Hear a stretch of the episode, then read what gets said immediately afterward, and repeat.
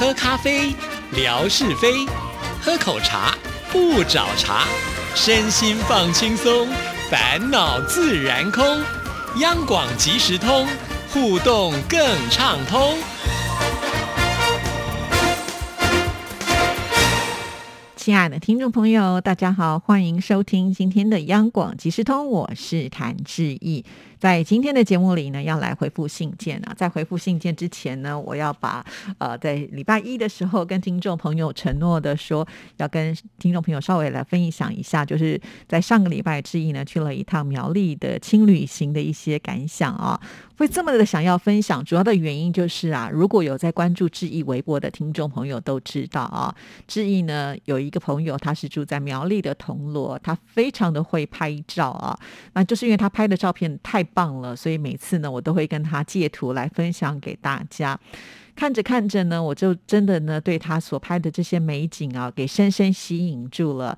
呃，我想说我自己的都没有去过这个地方啊，于是有点算是厚着脸皮说有没有机会能够去你家里看看呢？啊，那我这个朋友其实他非常的热情，也很好客，他动作比志毅还快哦，就说好，那你几月几号来啊？结果我一算就不行啊，因为呢他跟我约的时间刚好呢就是我在直播之前哦，那个时候是最忙的时候，我说你可不可以再等我一下下，他说我可以等你啊，但是呢，这些花不会等你，因为呢，在他们家附近呢种满了杭菊啊。那杭菊呢有采收的时间，他就是怕我说太晚去的时候，这些杭菊被采完以后就看不到那些美景了。所以我就觉得我这个朋友很有意思啊。可是也没办法，毕竟我的工作还是比较重要的嘛，还是得先把我的工作给完成。至于看得到看不到呢，就要当我的缘分喽哈。所以我就跟他约了某一天。啊，那天是我不用进电台录音的时间，而且他呃非常的好啊。其实台北开车到苗栗大概也不用两小时的时间呢。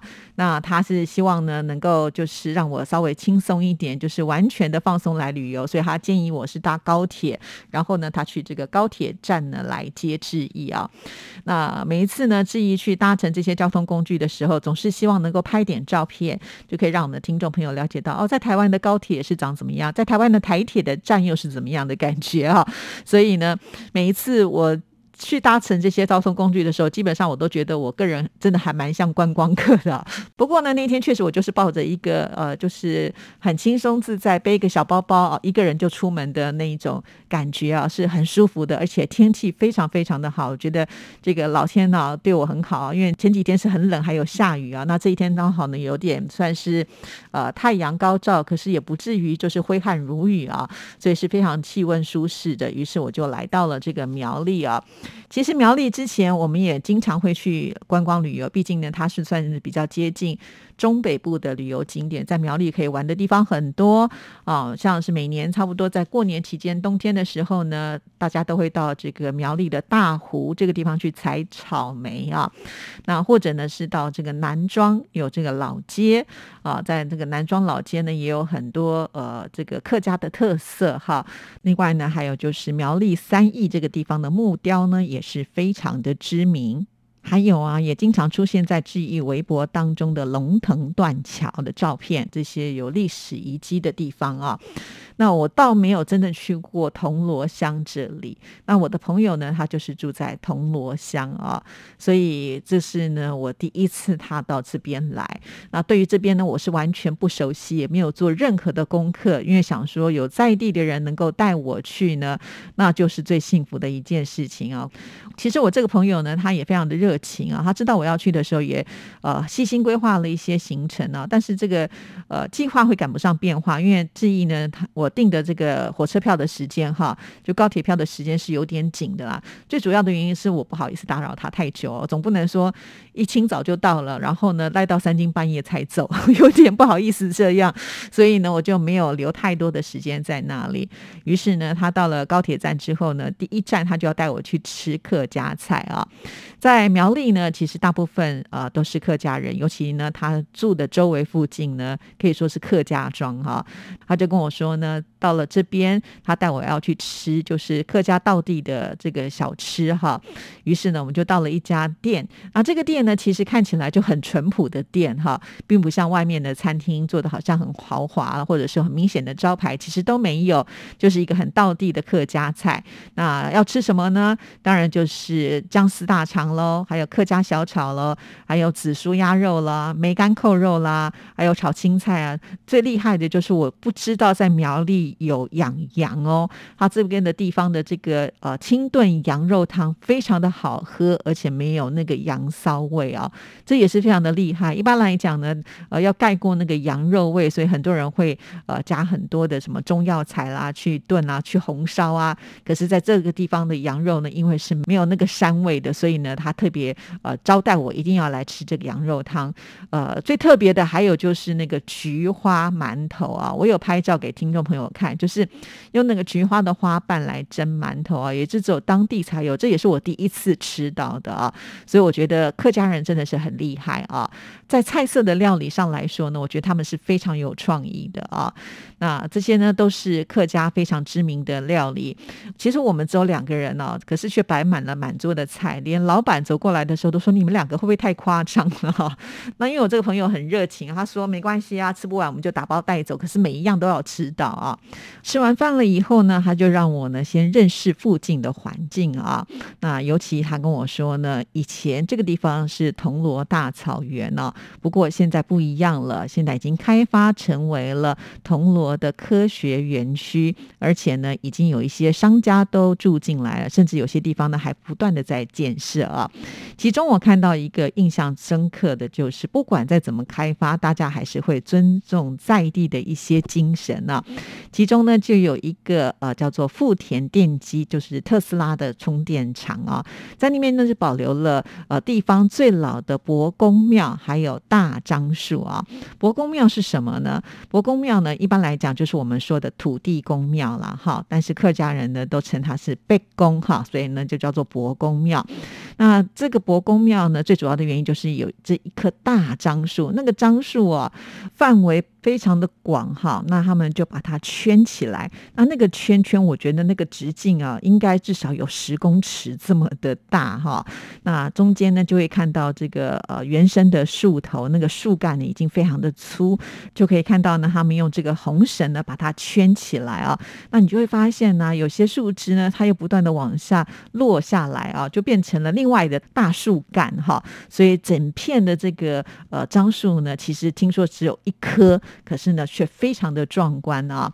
这个情景呢，就是落在我刚才提到这个厂房的最前方的中央啊。可想而知呢，他们真的是刻意的把它保留下来哦，就是尊重呢在地的一个精神跟文化。那另外呢，他还带我去了，就是我们在呃微博当中看到最漂亮的九湖区这个地方的杭菊田啊。所谓的树大就是美啊，这一片一片的杭菊田呢，吸引了好多的观光客。哦之一呢是平日去的，但是呢还是有不少的观光客呢去那里啊拍照啊，人米。花椒的那种感觉，我到了当地我才知道哦，原来黄色的这种小菊花呢，它是可以来泡茶的。另外呢，还有一种是白色的，是拿来当做中药材的。那还看到了他们有种一些就是粉红色的，据说呢，那只有观赏的功能啊。所以啊，要不是这些专家介绍，还真的什么都不懂啊。就好像呢，以前我们常常听曾淑琴所演唱的《鲁冰花》，也看过这部电影啊，但是我真的都不知道鲁冰花长怎么样。那到到了这里才知道，哇，原来大片的鲁冰花在那里也是非常非常的美。那我觉得这么美的花，应该就是拿来观赏的。后来我才知道，原来它就是一个花肥耶，也就是说，种完之后呢，将来它就是要成为呃这片田地的一个肥料啊。哇，这种算是有机肥啊，也是很健康的。因为他跟我说，在铜锣这个地方呢，对吧？种茶、种菊花，这些都是要让人来泡茶的嘛，哈。所以呢，必须一定要有机栽植啊。因此呢，在整个地区啊，他们。呢都非常的有心，呃，就是不做这个农药的施洒啊，尤其呢，呃，要做这个有机的这个规范是非常的严格哈，因为你不能说你隔壁的人用我不用啊，那你就是有机不行，因为可能会。经由风飘过来，或者是雨呢下过来之后，这个水会流过你们家，所以呢就变成整片这个地方的人都必须要做到这个有机的栽植，才能够真正达到有机啊。所以我觉得这样子的一个概念也是非常的好啊。那在这边呢，除了我们刚才提到的有杭菊之外呢，还有东方美人茶啊。这个东方美人茶呢，这个喝起来味道也是非常的清香。还有呢，我们去了这个铜锣的茶厂以及九华山，在九华。山上呢，还有一座非常灵验的庙啊。那志毅呢，也把这个照片呢都呃拍下来了，放在微博上。听众朋友呢，呃，现在听完节目也可以呢稍微去回味一下哈。那天气很好，所以拍的照片看起来都非常的漂亮。还有呢，就是挑岩古道啊，因为以前呢，在这个地方的。呃，是没有产盐的，所以他们必须要透过这个山头呢，有一条捷径到这个海边呢，去把盐挑上来哈。所以呃，这种就有一点历史古迹的感觉了。还到了九湖的最高点的自行车道的天空之桥，哇，在这边呢，志毅实在太兴奋了。经由我们这位很会拍照的朋友的技术指导，让我呢跳跃，透过手机呢就拍下了这个非常难得的奇景，感觉好像我跳得很高哦，其实并。没有啦，就是因为呢，我这位朋友啊，啊，懂得拍摄的技巧，整个人呢是趴在这个桥面上哈。当时我都觉得哇，我这位朋友长得漂漂亮亮的，那天也穿的非常的飘逸啊。可是呢，他却为了要拍出完美的照片，不惜牺牲的，就是趴在地板上，新买的这个很贵的手机呢，贴近那个桥面上呢，才能拍出最美的照片。所以很多事情就是这样啊，不经一事不长一智，原来可以用这样的方式拍耶哦。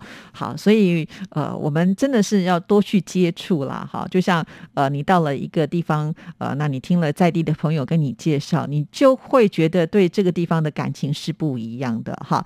就好像呢，呃，我们在在星期一的节目当中，志毅介绍了这个日月潭的传说故事。那你来到日月潭的时候，也许你会联想到那个故事，你会觉得那种感觉。是更为亲近的啊。同样的，虽然呢，我们身在台湾，可是也不见得是每一块土地都去呃深刻的了解。因此，我觉得我很珍惜，就是有这样子的在地朋友。老实说，我这个朋友他也不是在地朋友哈。他应该是台北人啊，但是因为他太喜欢大自然了，再加上呢，他有养狗哈，那他觉得呢，应该要给这些宠物有很大的空间去跑来跑去，于是呢，就跟这里有缘分吧哈。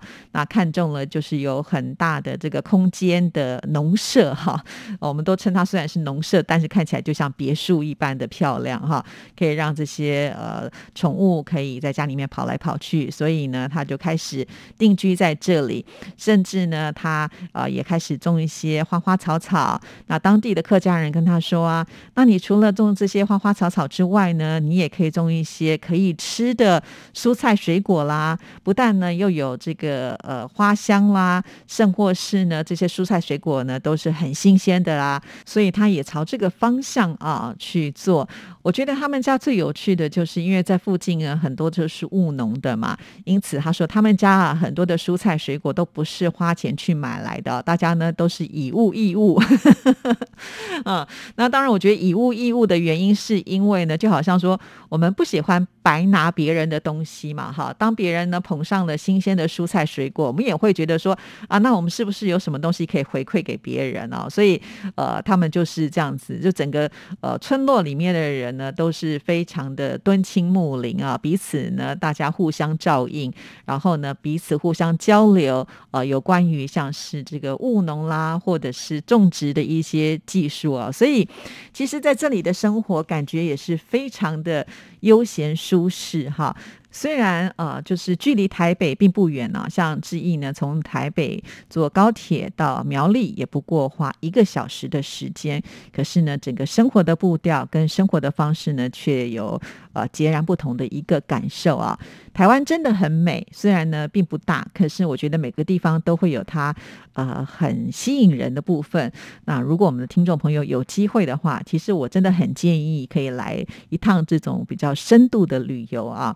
呃。呃，所以为什么有这么多人喜欢来台湾 long stay 啊？就是要待久一点点，你就更能够感受这里面的人情土情。好啦，希望今天志毅介绍的这个苗栗呢，你会喜欢啊。那以后我有更多的讯息的话，当然也很乐意要在节目当中跟听众朋友做分享。谢谢您的收听，祝福您，拜拜。